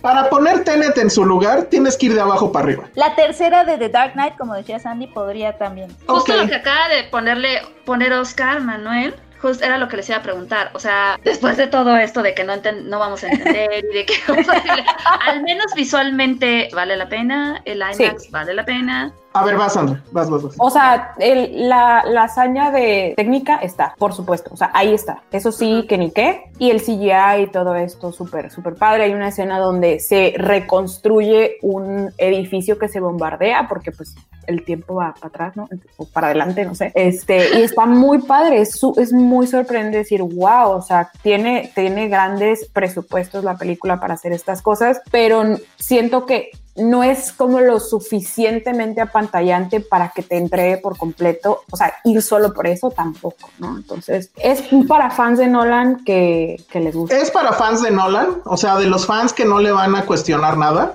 Sí tiene buenos momentos, o sea, sí, sí crea buenos momentos. Y incluso me atrevo a decir que crea buenas atmósferas. Tiene que ver un poco con la imagen, que es este, ¿cómo se llama? ¿Hoiteima? ¿O cómo se llama? Van Tú te lo sabes, Penny. Ajá, Hoy- Hoite Van Hoiteima. Me encanta. Yo quiero llamarme así, imagínate. Ho- Hoite Van mal. Y la música, yo pensé que era Zimmer y no es Zimmer. Es ¿Quién un tal? Lud- es un tal Ludwig Goransson. No tengo idea. Pero la música realmente es la música la que crea la emoción. La atmósfera. La, la escena del principio, que no sabes nada y que de hecho tampoco te explican qué pasó ahí, es muy emocionante porque está la música todo el tiempo, está la tensión de lo que le va a pasar al personaje y tú en el público estás con el maldito cubrebocas. O sea, eso hace que sea emocionante, pero es vacío, no hay nada es más el ahí. compositor de Black Panther y Creed. Ah, mira, pero aquí sí se nota muy cañón. O sea, ese cuate sí lo tendrían que nominar al Oscar, ¿eh? Está Órale. muy cañón la música. Tema de... Sí- Sí, perdóname. Tema, todo el tema de, de audio también está buenísimo. O sea, la mezcla de sonido creo que es- ahí sí va a haber nominaciones, pero hasta Sí. ahí, creo yo. Sí, yo no creo que pase de ahí. Bueno, a lo mejor a. ¿Cómo se llama el, el protagonista, el, el actor? ¿Washington? David Sí. Washington. Este, John el hijo David de Washington. John David. John David Washington. Está Yo creo bien. que él. Igual y lo podría nominar, creo. Creo. Ah, él en sus entrevistas hablaba de, de que, que estaba bien emocionado de trabajar con Nolan y que, que no entendió el guion, pero que estaba emocionado. Ni el personaje principal entendió. Ni Pattinson entendió, O eso ya lo a, había la, dicho. a la- él. a la- a la primera lectura dice que no lo entendió, que lo tuvo que leer varias veces. Pues hay que ver. Y es que Claro. justo sales diciendo hay que verla varias veces, pero no sé, o sea, justo la semana pasada hablábamos de eh, I'm Thinking in, in Ending Things, la nueva de, de Kaufman, y cómo a mí en lo particular me dieron ganas de verla otra vez de inmediato, porque efectivamente no entendí nada, pero el juego es diferente, o sea, hay películas que, que parte de, de- de su truco es no ser asibles, es es eh, confundirte, es lanzarte demasiada información o no sé, muchas otras cosas. El, cine de Kaufman, todo el cine de Kaufman es así. Pero Tenet, la verdad es que no siento que lo esté haciendo adrede. Lo está haciendo porque está mal hecha. Porque Nolan, la verdad es que aquí sí le valió. O sea, no, no, ni siquiera digo que haya confiado de más en su público, sino que simplemente le valió. O sea, ya toda la exposición y todo el rollo dijo, ah, pues si ya lo hice no sé cuántas veces, pues venga otras dos horas y media más. No importa. O sea, tiene a Michael Caine otra vez y lo tiene nada más para explicar algo que según yo después ya no importa. Exacto. O sea, dices, güey, no mames. Sí. O sea, Amo, ponlo a amo que actuar. Michael Caine nos explique cosas. Ajá, Michael Caine explicando cosas. Y sí dices, no mames. Pero bueno, como experiencia creo que sí tiene dos, tres cosas. No es original. Un avión estrellándose ya lo vimos en, ¿cómo se llama la primera de Daniel Craig? En Casino Royale. Una persecución a toda velocidad en carretera ya la vimos en Matrix Revolutions. La, una batalla en una como ciudad que se está derrumbando o algo por el estilo, pues es un poco el final de Inception. La verdad es que no es tampoco tan original. Y este rollo de, ay, voy a filmar al revés, híjole. Está, está cabrón. Y como bien dice Sandra en su texto en Filmsteria, y todo para que al final se trate de rescatar a una chica en peligro. Eso fue lo Vete que a mí- la Chingada, Nolan. O sea, no mames.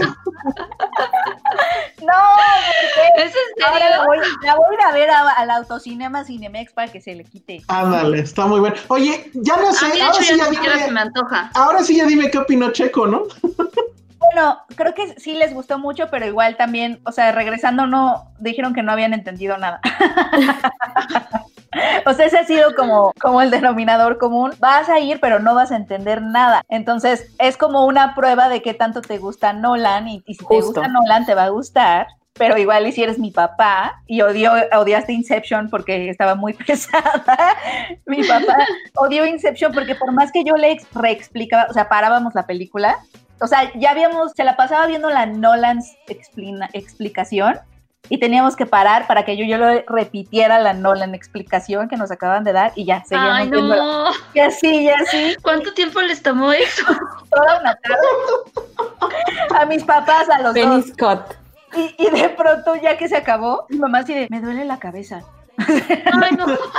No, bueno, Tenet va a ser. Pero es que, ¿sabes qué? Creo que con, con Inception sí hay el tema de sí quiero entender, ¿no? Con Sí, Tenet claro, sí, efectivamente, porque- hay un momento donde dices, ya vete a la verga, me, me- estrella otro avión, estrella otro avión, y luego salen los catamaranes locos. Está loquísimo. No, Sí. bueno. Pero además, eso es, o sea, sí tenemos que hablar de el poder que tiene Nolan para hacer lo que se le plazca, ¿no? Lo que Sandy decía, que a pesar de, o sea, después de The Dark Knight, Warner le dio como las llaves de la ciudad, ¿no? O sea, como, Ten, o sea, aquí están mis millones. Ten todos mis millones, ven, ah, o sea, estos son mis estudios, haz lo que se te pegue la gana, o sea, Ven a le jugar. da le da guion, o sea, estaría padre que si fueras Nolan y ya te quieres retirar, anuncies una, una siguiente película así magnífica, se la vendes a Warner, haces un guion así que nadie entienda, pero a propósito, o sea, que no tenga sentido. Les dices a todos que, que sí va a tener sentido al final, pero que hay un, hay un subtexto ahí muy original, etcétera. Nadie te va a entender y va a ser como las, las ropas del emperador de, uy, no, yo sí le entendí, sí, está bien padre el guion". Ah, seguro. Ahora, no y, se, y dudo, se va a hacer. no dudo Seguro. que al rato venga así el, el, el videoensayo super sesudo, sí. donde explique el pedo, ¿no? Sí, Pero, creo que ya hay yo les, pero yo les digo esto. Hay una cosa llamada Fridge Moment.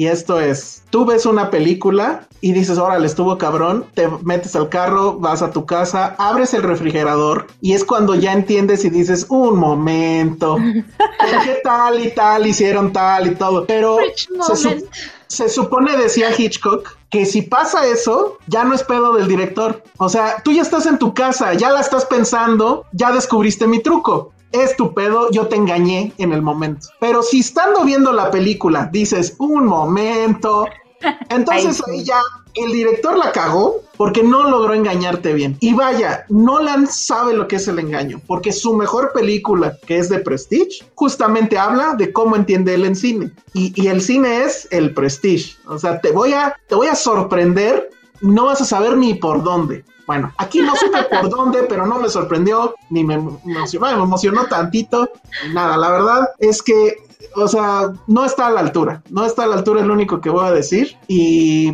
pues bueno, ojalá le vaya muy bien, A mí me gusta que Warner haga esto con ciertos directores. Lo hizo con Kubrick en su momento, lo está haciendo con Nolan, lo hizo también con este Clint Eastwood, lo está haciendo al parecer con Denis Villeneuve. Está bien padre que tenga esa mentalidad de estudio viejito de, ok, este güey hace películas chingonas, ahí te va más varo y ahí te va más varo. A veces la cagan y pues ni modo, ¿no? Pero qué padre que lo siga apoyando. Yo sí creo que es mejor un Nolan con lana a un Nolan pidiéndole a Netflix que estrene su película, pues no. O sea, tiene, que, tiene que ser así, ¿no? Creo. Total. Entonces, bueno, pues ahí está Tenet. Tenet, con todo y el avión pasando, que eres el de Tenet. Y pues todavía tenemos tiempo, tantito tiempo. Vamos a invitar a, a- a nuestro amigo Penny Barbuda, porque él es un, ¿cómo llamarlo? Es un guerrero de la prensa, de- es un guerrero de Filmsteria. La vida, eh, al parecer es de Guanajuato, porque para él la vida no vale nada.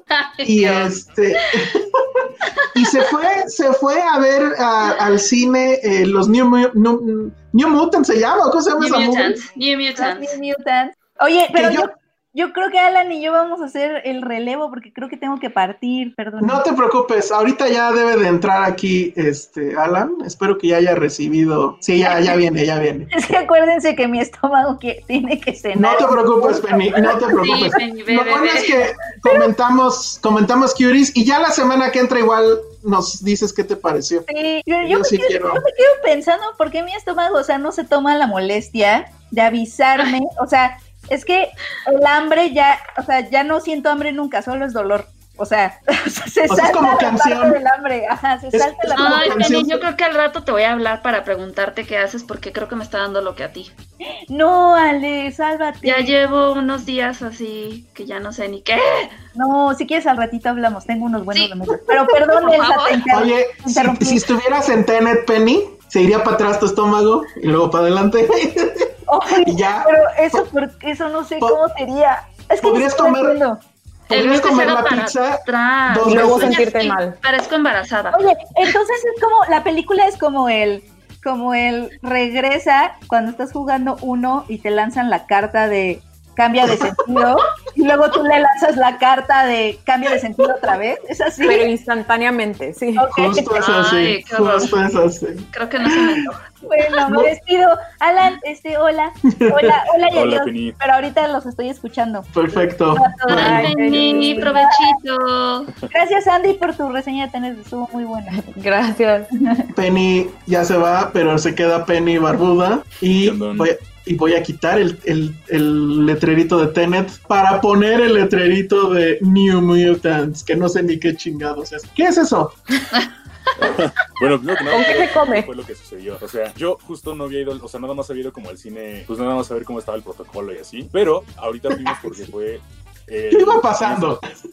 pues un poquito sí. Iba a ser el, el cumpleaños de mi hermano ya es en unos días y fuimos a comprarle pues un regalo, ¿no? Y entonces dijimos como pues ya estamos aquí, vamos al cine. Y pues ya terminamos viendo New Mutants. Y ay Dios. Bueno, la película básicamente es de un grupo de jóvenes mutantes que están recluidos en, en una instalación, puede ser como un tipo de hospital, en realidad eso nunca lo dicen.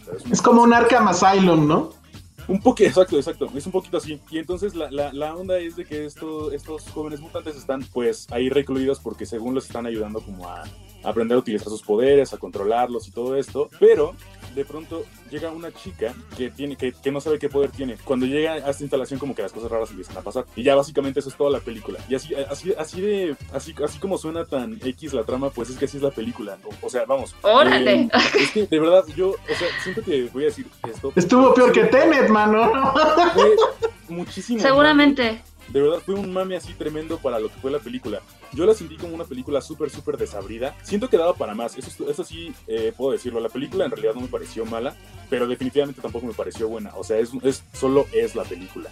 Lleva cuatro pero- años. Yo, yo, yo me acuerdo porque en aquel entonces salía con alguien que estaba dentro de esta, de la industria de esa película y me platicó del proyecto y así y, y digo, pues ya tiene como cuatro, ya casi cinco años y, y la rehicieron y la reeditaron y la recortaron. Creo que ya era un anuncio de que no iba por buen camino. Yo lo que le preguntaba a, a Alan si es como Fantastic Four, ¿se acuerdan de esa? Claro. La última que salió horrible.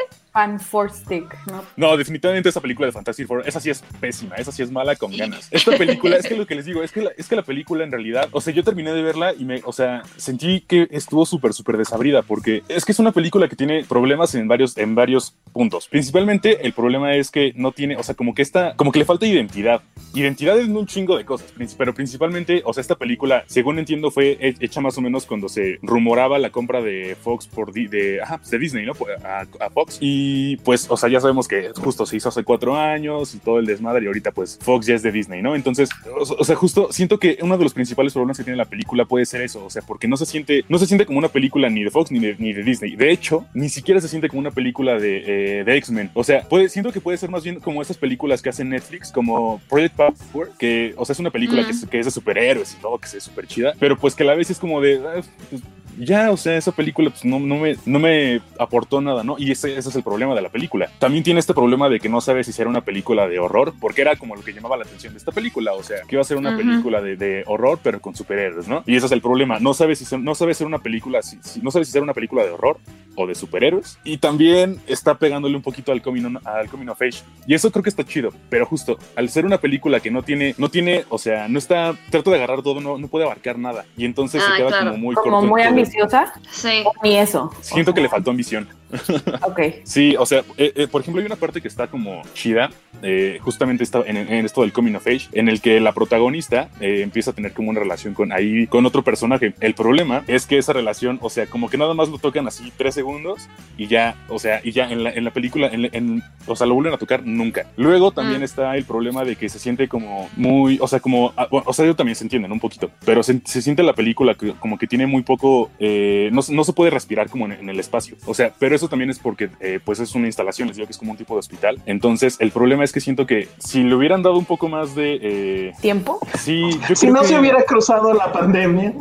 No, es que es que ya, ya la película, me acuerdo que ya estaba terminada, la vieron y fue como de, qué porquería. Oh, sí. Y volvieron a regrabar escenas, y volvieron a editar, y volvieron a, o sea, le cambiaron muchas cosas. No quiero imaginar entonces cómo estaba la primera, me hubiera la gustado primera ver que- versión. ajá, en una de esas era mejor y la terminaban arruinando más, quién sabe. Ajá. Pero, ¿qué te No, y ahorita, Porque- o sea, o sea, creo que tenía potencial, como dices tú, o sea, esto de New Mutants, que haya como, o sea, terminamos, cerramos con los X-Men y, o sea, era como una ventana de oportunidad para hacer algo como interesante, sobre todo porque el cast era, es interesante, ¿no? También, hace, justo hace cuatro An- años hubiera sido a lo mejor un poco más Taylor-Joy, ¿no? relevante. sí. Sí. Justo Y eso, la lo de Game of Thrones, que se me olvidó su nombre, está... Maisie Williams. Maisie Williams. Sí, justo eso iba a comentar. O sea, yo la verdad es que, o sea, no le tenía ganas a la película. Era como de, bueno, pues la voy a ver porque, pues la voy a ver porque quiera o no, ¿no? Pero, eh, o sea, ahora que fue la Comic Con en línea, eh, tuvieron un panel ellos, o sea, todo el cast. Y entonces, o sea, como que sí me di cuenta que estaba como muy chido el desmadre que ellos llevaban y todo eso. Y eso, es- eso es lo que, lo que está chido de la película, porque sí se siente como muy buena química entre todos los personajes. Aunque no, aunque no se explora ni la historia de, o sea, sí, es que no se explora la, la historia de ninguno, o sea, ni de la protagonista, como que nada más empiezan a decir así como de, ah, es que estoy descubriendo mis poderes, pero de verdad no entran en nada, en, en ningún personaje ni nada. Exacto, tampoco tiene un villano claro. eh, como que el pro- eh, también el problema es que tratan de enlazarlo un poquito con Logan. ¿Se acuerdan que hay una parte en la que los niñitos Ujú. están como, son como parte de un laboratorio, una cosa así? El, el- el problema de la película es que tratan de enlazarlo un poquito con esta película y que al, o sea, que quizá al final traten de hacer como de, bueno, eh, aplicaron un, y, y ahora qué, ¿no? Como en Nemo, cuando ya los peces están en el agua y dicen como, ¿y ahora qué?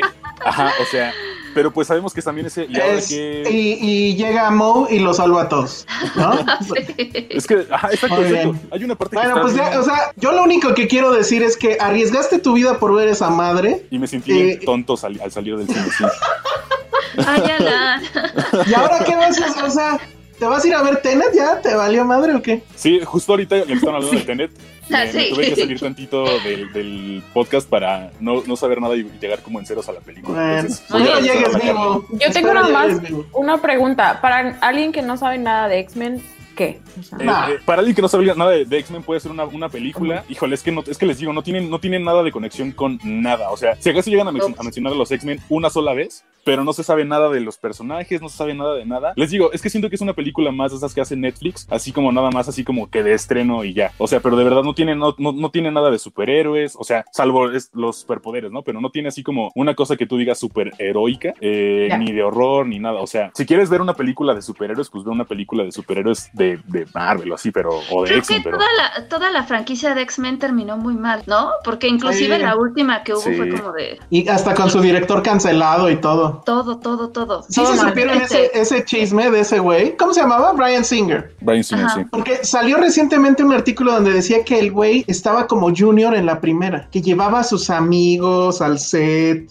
y así de vean cómo Soy director. estoy dirigiendo, ajá, soy director y bla, bla, bla. Y, y que bueno, y todo este rollo de que sí trataba mal a la gente, o no sé. Pero sí, acabó, acabó terrible, pero qué bien, ya cierren ese capítulo, espérense unas cuantas décadas y luego lo, lo resucitan. Sí. Eh, dice Lulu Petit, no podemos saber 60 presentes y con 19 me gusta. Pongan dedito arriba, sí, oigan, pónganle like, dedo arriba, lo que sea. Sí. Denle a la campana y si no se han suscrito, por favor suscríbanse. Eh, pues creo que con eso terminamos. Te- nos quedan dos temas pendientes, pero sí quiero dejar, eh, ahorita estamos justo en una, una hora y media de podcast.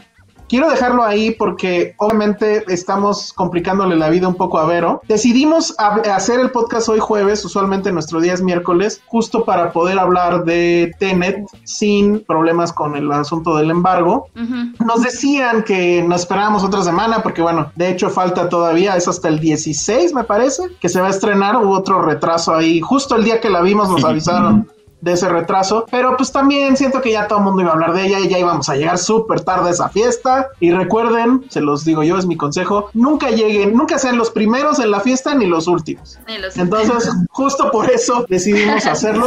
No, no hicimos spoilers, o sea, eso queda claro. Entonces, este, por eso lo dejamos ahí. Nos queda el tema de los Oscars so correct, o sea, todos Ujú. guayguacheados So so tight, Sí. ajá.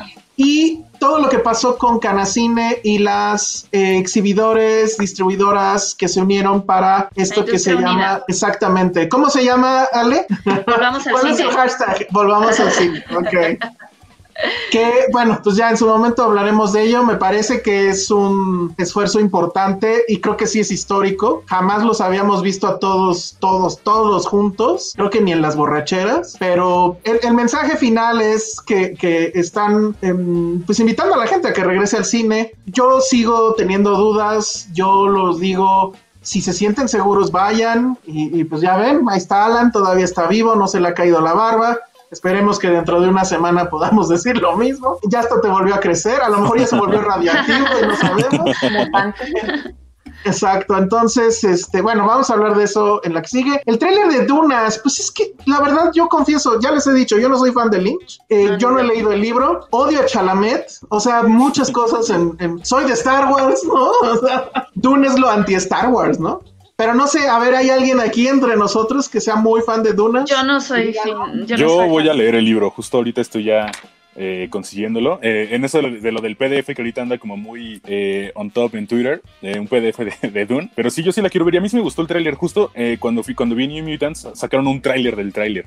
Lo vi justo un día antes de que saliera, de que lo estrenaran. Y pues se ve chido. O sea, creo que el, el asunto con esta película es que tiene todo para hacer un éxito. O sea, desde el director, fotografía, todo el cast que está súper cabrón. O sea, yo sí le tengo ganas, la verdad. Yo la verdad es que del tráiler lo único que me gustó es que es música de Pink Floyd Ah, claro, también. y me dio mucha flojera. También está súper padre. O sea, lo vi una vez y lo veré en un año o algo. Yo ¿Cuándo estrena? ¿Hay, hay fecha? No, es 2021, ¿no? Según están diciendo que. Creo que eso es este año. se- se- ajá, eh, era el 20 y algo de. El 20 de, creo que de diciembre. Pero también está este rumor de que Warner quiere pasar a, novi- a octubre o noviembre Wonder Woman. Y eso retrasaría a Dune, a Dune para pues 2021. Entonces todavía no se sabe. Pues está bien, para que lo puedan leer. ¿Qué ibas a decir, Sandra? Perdón. No, que a mí la verdad, por eso no me gusta ver trailers de cosas que sé que me gustan de directores, porque la vi y se me hizo X, la verdad.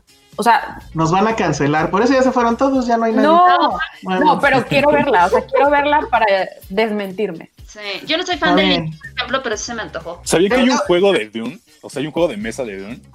Ay, El otro día estaba en TikTok y me apareció un, un güey así exponiendo sus, sus, sus O sea, de mesa. no, no puede haber algo más ñoño y virgen que un juego de mesa de Dune. Es También lo lo último jugaría. que diré. También lo jugarías. No, bueno. en este podcast hay demasiadas cosas ñoñas como para Sí. preocuparnos Ya. por un juego. Sí, no, ya. Exacto. Dice Eric Antonio Filemor que a veces me lastimas mucho, Elsa, y no te das cuenta. Lo siento, ¿no? Es que Lynch.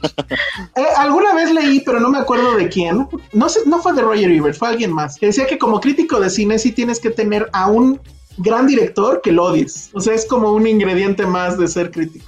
Y en mi caso es Lynch. O sea, lo odio, pero no- sé que no es, o sea, sí soy yo, definitivamente soy yo, pero pues lo- no sé, es mi trauma por, por eh, el hombre elefante. O sea, la vi de niño, me traumé muy feo, me asusté mucho, me angustié y dije, no, al diablo este güey y sus pesadillas filmadas. Hace poquito mandó saludos a México desde su canal de YouTube. Sí, sí saben que tiene un canal de YouTube, ¿no? Sí, sí, Que sí. sube luego ahí sus... sus ahí su- su- subió un saludo para México el otro día. Que vamos a hacer Ah, llorar a está Villeneuve. sí, ¿eh? pero no soy fan. No, yo soy súper fan de Villeneuve, es de mis favoritos. Sí, uff. Ay, cálmense. Ay, mua. A mí sí me gusta mucho su Pero, cine, la pero como francés, así, una lea. Pero no, es canadiense. Ah, canadiense, es cierto. Pero bueno, vamos a hacer llorar a Villeneuve, probablemente. Bueno, pues ahí ya nos vamos para que eh, Vero no sufra mucho en editar este podcast. A todos los que nos escuchan por Spotify, les pedimos una disculpa por el retraso que evidentemente hubo en sacar este episodio. Fue por una causa noble. Vamos a ver qué hacemos. Yo creo que los vamos a volver a subir en repetición o algo, porque sí hubo muchas quejas de que se veía mal. No entendemos por qué. Es una cosa rara. Nosotros, entre nosotros, nos vemos bien. No sabemos qué pasó con YouTube. Creo que en Facebook se vio bien. Pero bueno, si nos ven por Facebook, la verdad es que sí, dense una vuelta por YouTube. Suscríbanse, denle manita arriba. Dejen los comentarios. No los contestamos luego, luego, pero sí, sí hemos contestado. Y qué más, síganos en todas nuestras redes, estamos en TikTok. ¿Cómo se llama el TikTok? Cine Filmsteria. Cine Filmsteria, estamos obviamente en Facebook, está nuestro canal de YouTube y está nuestra Estamos página filmsteria.com. Sí, somos como el virus, estamos en todos lados. Todos lados. Cuídense, cuídense de nosotros. Estamos hasta en Monterrey. Si ustedes nos escuchan en Monterrey, busquen a Sandy La Regia de Filmsteria, pídanle boletos, no tiene, pero pídanselos. Y, eh, y pues ya, pregúntenle qué tal está Tenet. En secreto yo sé que la amo. A mí me, me, me habló saliendo y dijo, no manches, está increíble. No es cierto. Y luego ya, ¿no? Le mandé mi crítica y ya. Me pasó lo del refrigerador. Ajá, no, le- se fue para atrás como Tenet, así. Sí, de que, oh, sí.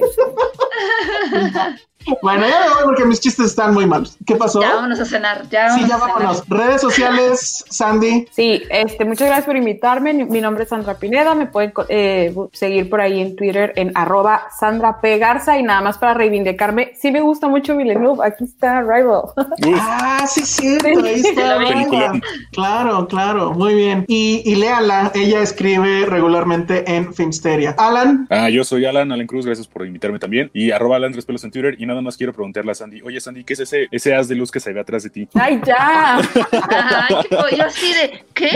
Si no entendieron, si no entendieron esa referencia, vean el último episodio de Guardianes de la Bahía, que por cierto, esta semana no hubo porque todos estamos en el curso de cine independiente que estamos dando Josué y yo, y la verdad es que ya no nos dio tiempo, yo me estoy volviendo loco. Bueno, Ale, Estoy como arroba alekazagi muy bien, sigan a Josué Corro, arroba Josué Corro, a- y arroba Peña Oliva. Guion bajo corro, arroba Penny Oliva. Nos decían que, que empecemos más temprano para que Penny pueda entrar más temprano. Imposible, antes de nosotros tiene yoga o no sé qué cosa. La agenda de Penny es algo tan complicado como Tenet. Se los juro. Sí. Entonces, bueno, también mándenle mensajes a Josué a su Twitter para que lo interrumpan mientras está viendo películas de, de Toronto. Y yo soy arroba el Salón Rojo. Vean Cuties en Netflix. Sí, es una gran, gran película. Nos vemos. Bye. Bye. Bye.